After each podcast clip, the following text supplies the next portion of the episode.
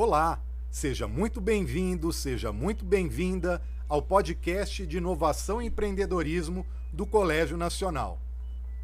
Eu sou Alexandre Andrade e o professor Léo e hoje nós vamos falar de educação financeira, um tema extremamente atual, um tema extremamente interessante, mas que ainda é tabu em muitos ambientes. Não é isso, professor? Exatamente, professor Alexandre. Hoje a educação financeira, você vê, recentemente, com esse novo ensino médio, a BNCC colocou a educação financeira como um tema transversal que vai inclusive impactar em outras disciplinas, não só na disciplina de empreendedorismo e inovação que a gente faz aqui, o Inova NASA, mas também em outras disciplinas.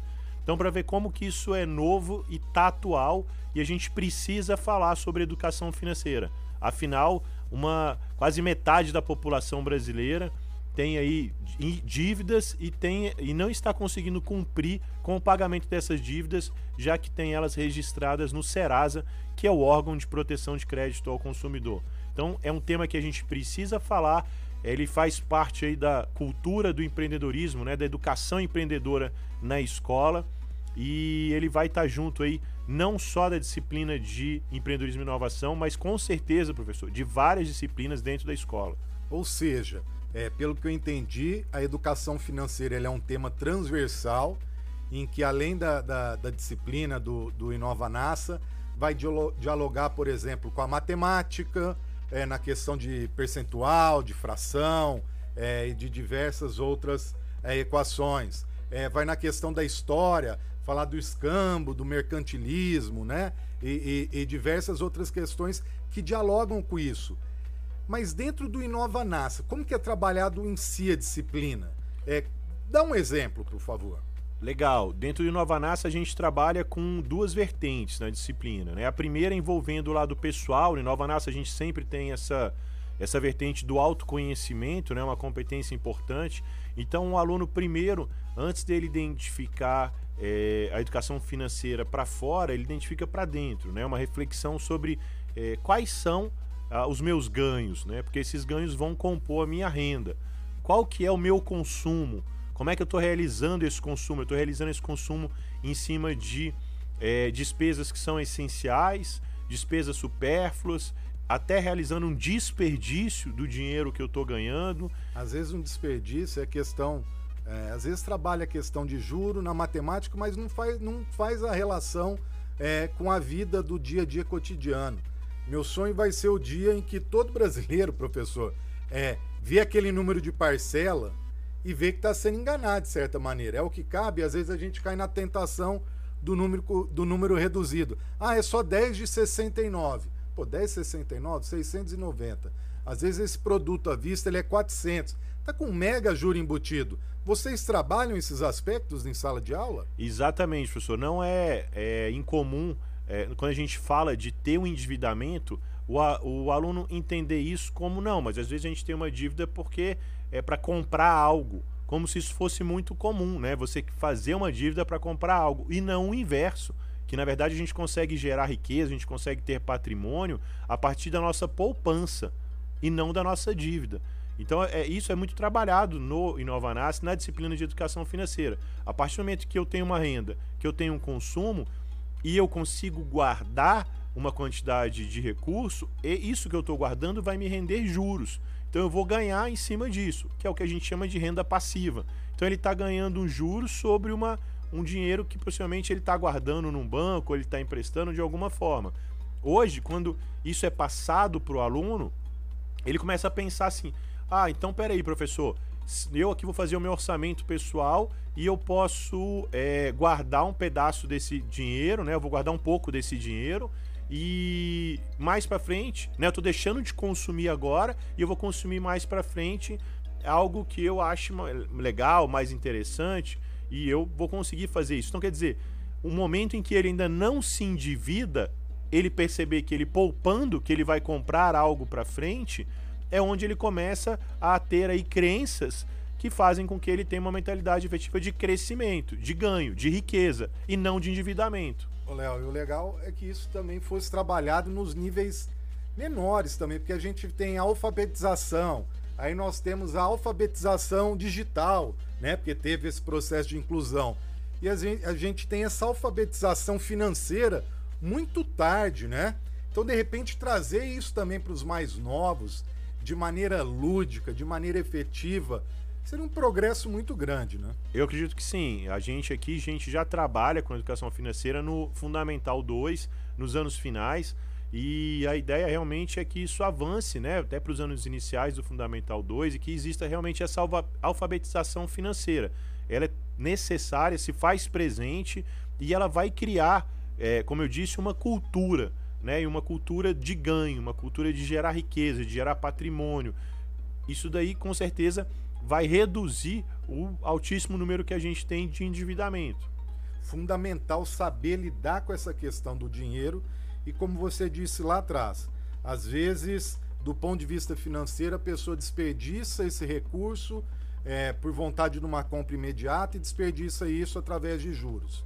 Mas também há muita questão do consumo, professor. Queria falar da educação financeira da ótica de é, racionalizarmos o consumo da nossa sociedade. A sociedade nunca consumiu tanto, isso tem gerado diversas dificuldades dificuldade financeira, como você mesmo colocou, 50% das famílias brasileiras endividadas, ou seja, um orçamento curto, é, do outro lado as pessoas não sabem lidar com dinheiro, tem essa pegada ambiental, ou seja, tudo que está se produzindo para o consumo é muito mais do que a nossa natureza consegue renovar e absorver. É muito transversal o tema. É muito transversal e assim, quando a gente trabalha com consumo, eles conseguem perceber, poxa, eu tenho aqui a necessidade de um, de um consumo que é essencial, beleza. O que é um supérfluo? Então eles começam já a perceber, poxa, então isso aqui é supérfluo, uma roupa de marca, né, uma determinada viagem, né, um determinado tênis, quer dizer, uma determinada assinatura de um serviço, porque eles inclusive na hora de falar assim, e o que é desperdício? Você vê, ouve na sala, né, aquele, aquele silêncio. Na verdade, você não ouve ninguém falando nada. Você fala assim, tá, como que você desperdiça o dinheiro? Aí alguns começam, ah, é, eu posso assinar um jogo que eu não estou jogando. Eu posso comprar alguma coisa no e-commerce, que hoje é muito fácil de comprar, e eu não vou utilizar. Eu posso assinar um serviço de streaming que eu não estou vendo nada. Eu posso pagar uma assinatura anual que eu não vou sequer uma vez por mês.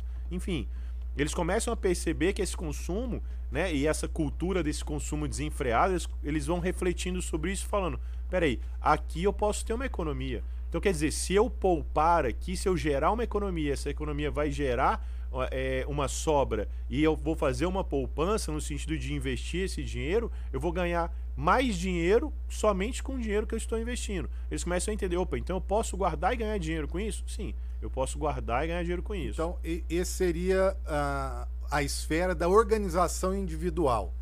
Como que você, você indica algum aplicativo, professor?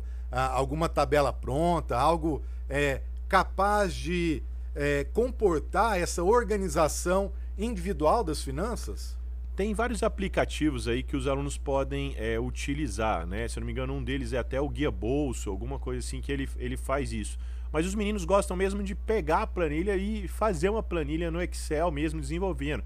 Eles começam a ter o primeiro controle. Mais uma transversalidade, né? É, eles começam a ter a primeira visão de usar o Excel, né? Que é, que é, um, é, uma, é um software de é, montar planilhas. Então eles começam a ter esse primeiro contato e eles adoram. Ah, então vou fazer o meu pequeno orçamento aqui, legal. O que já dá para eles também essa noção de autonomia, de responsabilidade, de tomada de iniciativa. Então eles começam ali a gerar um pequeno planejamento. E é bacana porque eles precisam usar disso na disciplina do Inova NASA.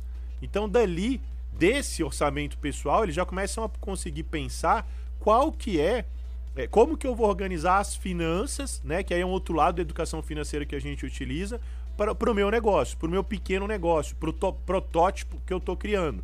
Então, se eu tenho que ter uma renda, é, isso no meu negócio precisa de uma receita. Então, para ter uma receita, eu preciso ter um preço eu tendo um preço, vou precisar cobrar algo de alguém. Então, muitas vezes até eles ficam com esse, com esse sentimento né, de não, eu estou fazendo um trabalho que não tem valor, isso não precisa ter preço. E é justamente o contrário. Se eu estou fazendo algo, estou fazendo algo que tem valor para as outras pessoas sob algum aspecto. E se ele tem um valor, ele precisa de ter preço. Então eles começam a colocar preço, naquele pequeno negócio que ele desenvolveu na disciplina de Nova Nassa. E a partir dali, ele inclusive com, começa a perceber que ele também tem despesas. Aí ele vai assinar um site que ele está construindo, ele vai organizar um evento, e aí muitas vezes no evento não só ele vai cobrar uma entrada, mas ele vai arrumar um patrocínio. Quer dizer, ele precisa ver que tem várias formas ali de ingressar dinheiro na empresa dele, e com certeza, né, professor? Tem várias formas desse dinheiro sair, que são as despesas, que é onde eles começam a entender também é, o que que. O, qual o custo de determinadas coisas pô, então para fazer um site eu tenho que assinar isso daqui. Os meus, o, esse site gratuito ele não comporta tudo, porque aqui se eu for fazer, por exemplo, um e-commerce, né, alguns trabalhos aqui estão fazendo um trabalho de venda de obras artísticas dos próprios alunos. Olha que legal. Entre eles, ou alguns, a venda de resumos também que a gente tem, que alguns têm vendido resumos para ajudar uns aos outros. E ah, esse e-commerce eu não posso fazer num site gratuito, eu vou precisar ter um site pago, eu preciso que alguém me ajude a desenvolver. Tudo isso tem custo, então precisa ter preço. Eles começam a dar valor nisso. Ó, professor, muito interessante esses pontos, porque ó, é, essa nossa discussão começou na organização individual é, e depois você veio com a organização empresarial, por assim dizer. Então há, há uma grande conexão nesse tema. Por isso que quando a gente diz nós trabalhamos o eixo empreendedorismo e educação financeira, eles dialogam perfeitamente, eles são complementares. É, por quê? Porque nós trabalhamos o empreendedorismo na ótica individual e na ótica empresarial, e também na ótica não lucrativa. Porque muitos alunos, como você colocou, às vezes querem desenvolver essa atividade social, só que até para fazer atividade social, ele tem um preço. Recentemente, os alunos fizeram aqui uma feira de adoção de cães, por exemplo tiveram que ir atrás de patrocínio, negociar comissão e diversas outras operações do mundo real. Eu acho que falta muito isso na nossa educação. Então, assim, os pais terem mais abertura para os filhos ajudarem a construir o orçamento doméstico. Por quê? Porque esse filho ele está maduro, porque ele já está organizando o orçamento da empresa fictícia dele. Exatamente. Nós temos que trazer agora o quê? Esse aluno para a realidade. E aí é tarefa para a família. Chamar o aluno na realidade, fazer uma compra do supermercado, mostrar o valor das coisas, é, mostrar a dificuldade disso tudo, é, fazer essa reflexão do consumo impulsivo. Mas, ao mesmo tempo, usar isso como um elemento potencializador dos sonhos desses jovens. Porque quando ele pega um empreendimento e ele vê um empreendimento pequenininho fazendo aqui na escola. Nossa, eu fiz um empreendimento pequenininho, nós não investimos nada e nós já conseguimos monetizar 30 reais. Sim. 30 reais, ok.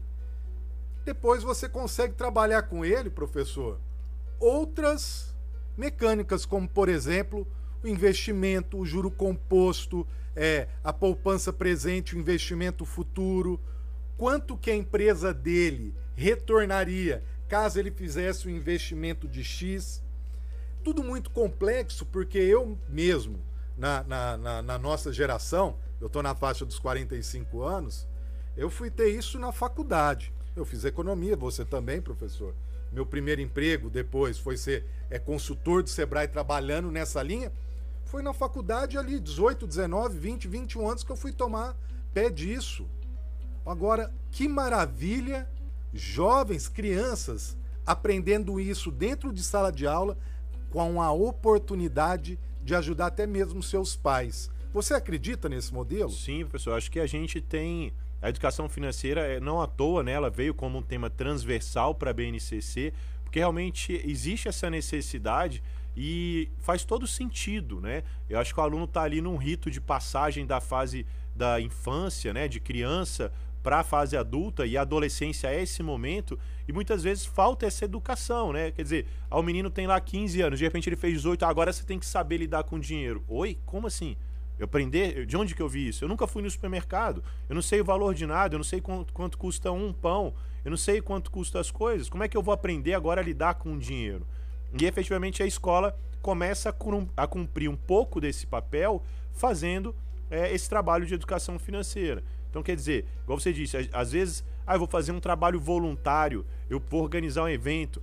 Os alunos hoje, os adolescentes, eles ficam uma quantidade de tempo enorme na internet, nas redes sociais, e às vezes é, esse ativismo da rede social é, nos faz, né, faz os meninos acreditarem que é ali mandando um Twitter, né, fazendo uma postagem, você está mudando muita coisa.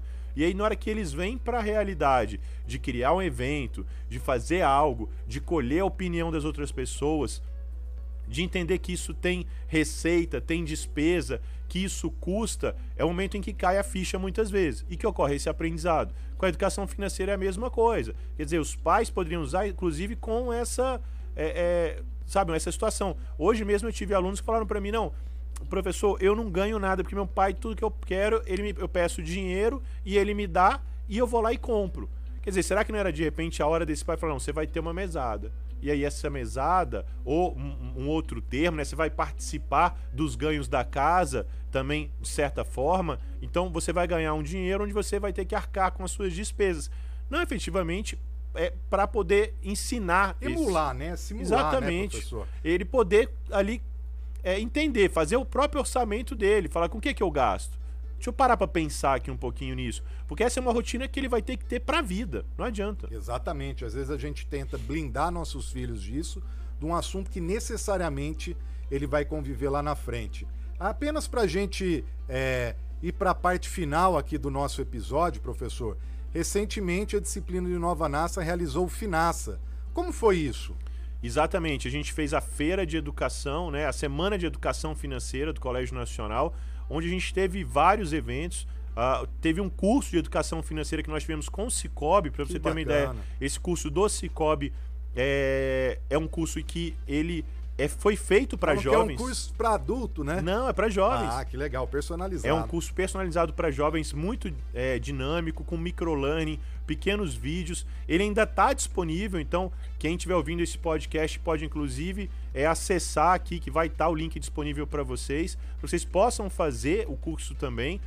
E a gente teve depois uma semana em que os próprios alunos produziram conteúdos, falaram, professor, desde a primeira relação com o dinheiro até bolsa de valores. Opa. Eles falaram sobre isso, entrevistaram outras pessoas, entrevistaram é, inclusive analistas de mercado, enfim, eles deram um show e isso tá também. Você vai poder acessar o link aqui que tá no YouTube do Colégio Nacional. Estão todos os vídeos que os alunos fizeram. Tiveram alguns em formato de podcast, outros foram vídeos. Foi muito legal, foi muito bacana. A gente conseguiu aí é, dar esse passo inicial. A gente está começando agora né, com essa educação financeira, mas tenho certeza que isso vai impactar muito a vida desses jovens, não só hoje, mas principalmente no futuro. Professor, muito bom esse nosso bate-papo sobre educação financeira. E eu vou terminar o nosso episódio de hoje com uma frase transversal, um trocadilho, uma frase de Benjamin Franklin: Investir em conhecimento rende sempre os melhores juros. Muito obrigado e até o próximo episódio. Valeu, professor. Abraço. Até mais, galera. Tchau.